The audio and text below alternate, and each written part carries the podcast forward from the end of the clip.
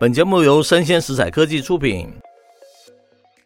欢迎收听数位趋势酱子读，我是科技大叔李学文，我是跨领域专栏作家王维轩 Vivi。今天我们做一个车子休闲的一个主题了。我们用的标题叫做“哪一个已经被证实的是你爱车上面的无用科技了？”爱车上的无用科技哦，你看所有科技都花不少钱嘛，可、哦、你做了一个是人家还宁愿他没有的这样子的科技，还不是蛮伤的嘛，对不对？好有意思。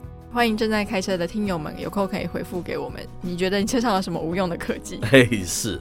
那我们选择一则新闻，是来自于这个联合新闻网，它的发烧车讯这个版面，它的原标题叫做 “JD Power 科技体验调查”。这项功能最能顾人愿。你看，我们一直还没有提出来是哪项功能嘛？到底是什么功能呢？是，首先要说这个 JD Power 啊，它是一家美国的市调公司，它在一九六八年创建，调查汽车啊、银行啊，还有其他产业的产品和服务的质量，还有客户满意度啊和消费者购买行为，尤其啊是以这个新车质量满意度调查知名的哈，大概是这样子的一家公司。那其实现在科技日新月异嘛，在车用的科技也有非常高速的发展。是，所以说，如果我们把这十年前后的车款拿来比较，你就可以感觉到我们的新世代的车款内装在科技化快速的成长之下，有非常的不一样。没错。但是，即便这些大厂都非常积极的要推出所谓的新世代科技化内装，是，但却未必可以得到消费者肯定哦。哦。甚至有一些没有用的科技功能，还会惹恼消费者。是，接着哦，文章说哈，根据 JD Power 他们二零二二年科技体验指数所谓的这个 TXI 的研究了，Genesis 成为豪华车项目的一个冠军。Genesis 我查的是要杰尼赛斯哈，它是韩国现代汽车下面的一个子公司了，它是以豪华汽车为主哈。嗯，他有提到哦，虽然这个 Tesla 它的分数是更高的，但是因为 Tesla 它不愿意共享它的客户数据。因此它是没有资格获得这样子的一个奖项了。接着他说啊，与此同时啊，一般品牌之中表现最好的是 Hyundai，我们知道是要现代汽车嘛，对不对？那他说等于这项调查都是由韩国现代集团拿下哦。Hyundai 的一个科技使用体验，甚至于还领先了 Volvo、BMW 等豪华汽车的一个制造商呢。此外，GM 这个通用汽车在测试中也表现出色。那 Cadillac 我们叫做凯迪拉克嘛，它在豪华车领域名列第二。与此同时哦，像是 Buick 跟 GMC 排名第三跟第四，仅次于 Hyundai 跟这个 Kia 这两家汽车公司。我们知道这个 Kia 它是叫做起亚汽车嘛，它是叫起亚汽车株式会社，它也是现代集团的一个子公司。可以说是好像全部都是由这个现代集团全吃，特别是由这个韩国的公司，这边可以当初是有点感觉的。它其实是跟我们讲的这个韩流是有关系的，你不觉得吗？它是科技人文力，他们这个地方就表现出来了。他如果能够在他这个数位内容产品、影音产品能够影响全世界，代表他们的人文力一直不断的提升，这是我们台湾一直要去学习的地方。我们不能只讲科技力，还要讲那个科技人文力嘛，对不对？我觉得以汽车来做比喻很贴切，因为我们知道像 Volvo 或是 B N W，它本身都是德国的汽车嘛，那德国就是品牌，就是工艺非常的卓越。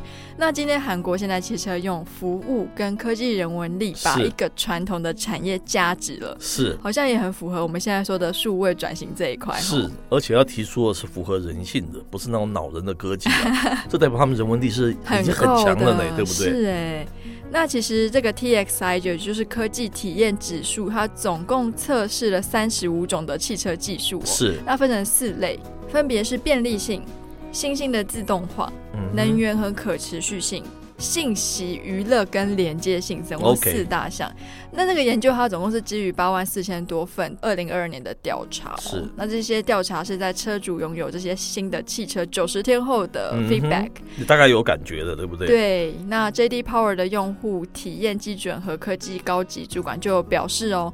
创新虽然对汽车制造商来说非常的重要，嗯，可是如果使用一些糟糕的技术啊，让客户觉得不舒服或是不爽，这样子反而会适得其反。是，所以他说，在这个消费者做出负评之后，也可能会让这些汽车制造商往后不会再持续创新。哎，所以到底什么是一个恼人的科技呢？他最后他有说哈，根据这次的调查嘛，二零二二年首次纳入研究的一个指纹扫描是科技体验指数 TXI 历史上面问题最多的一个功能，就是最讨厌的指纹。哎，是他说用户哦，每一百次体验呢会遇到五十四点三个问题，也就是调查之中用户满意度最低的这样子的一个功能呢。甚至于超过了这个手势控制，那可手势控制好像也蛮讨厌的。这样说来是这样子，对不对？对。然后 JD Power 表示啊，事实上由于效果不佳，许多车主根本不希望在他们的车辆中使用它了。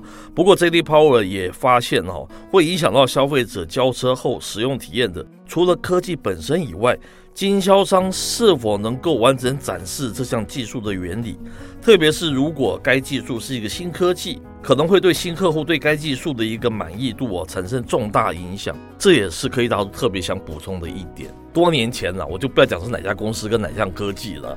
那我一直热衷于某项的一个互动体验。那有一个非常大的电信公司就说，他们这项互动体验觉得做的根本没有人喜欢，根本没有人要啊。接着我就实际上面去体验了一下，做的实在是非常差，界面也差，设计也差，那个流动也差，就整个在这里面都做的不好。我这边强调的是，并不是人家指纹就代表说你没有用，也许是你的体验做的是非常差的，对不对？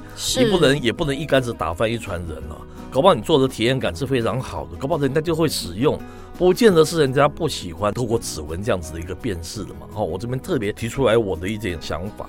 我觉得非常有感觉，像我们是 Podcast 声音内容产业嘛，很多企业那个时候也有企业主告诉我说：“哎，我们公司本来就有在做啊，可是效果不怎么样，所以后就没做了。”是，我说你要不要换一家试试看，跟我们做做看啊？我们很专业。是 是。那后来他当然是有持续委托我们。他们一听就觉得两者差异是非常大的，你不能这样就说 Podcast 是没有效的，然后没有人听的，对不对？那看不同人来做嘛。不过这种评价的机制，我觉得也是好危险哦。是。所以说，假如说我就有点像是我给你一个负评，你就没有要继续进步了，是不是？对，有可能呢，对不对？很有意思，对不对？嗯、可是现在这件事情，我觉得变得还蛮重要的，因为大家都知道，电动车、智慧车未来一定是个显学嘛。使用者体验，它一定有非常多的 technology 跟 information 的这个 IT 的技术加入在这个里面了，否则不是跟传统车一样嘛。没错。这时候你就要注意到，你做的东西有没有真正满足这个消费者、这个 drivers 他们心中的需求，对不对？然后你做的到不到位，会不会因为你做坏，然后大家跟着原本是很好的东西，跟着大家都不这么做了，是不是有可能？我们这边是预先可以想象这个以科技人文的角度来看这样子的一个问题嘛？那科技大叔呢？你的车也算是半智慧嘛？没有那么聪明，可是有点智慧。是。那你在开车的时候，有没有碰到什么比较恼人的经验？哦，我最恼人的经验就是我买了那台新车之后，有一天突然就那个车子一直一直一直响，好像就被人那个人家偷窃这样子了哈。是。那后来我才知道，它是一个汽车一个等于说防盗，它有一只蚊子哦，影子这样子闪啊闪啊，然后经过那个镜头，它就啊就一直这样响。可是它预设好像就是这样打开的，我觉得很 annoying，我觉得很 bother。我觉得完全没有必要，我！那天搞得我吃饭好紧张啊，因为我以为没有事，我把它解除。等一下，因为你的蚊子一直在那里面，可是我又不晓得是因为这样子的原因，搞得整个出去玩，觉得搞得非常的紧张，车子一直莫名其妙的叫。最后只好半夜打电话给那个经销商，问他说怎么回事，因为我实在没有办法，他一直在那边叫，他才说你要把车上某个钮去把它按掉。这样子就不会有这样子的一种这种烦人的事情，是是不是很有意思？这就是我遇到很恼人的方方面的科技啊，对不对？不过我这样听起来，首先第一个它的 sensor 非常的敏感，我觉得蛮值得嘉奖的。第二个是它的服务做的很好。你说半夜吗？半夜还接你电话？对对对。以上内容播到这边告一段落，我是科技大叔李学文，我是跨领域专栏作家王维轩 Vivi，我们下回见喽，拜拜。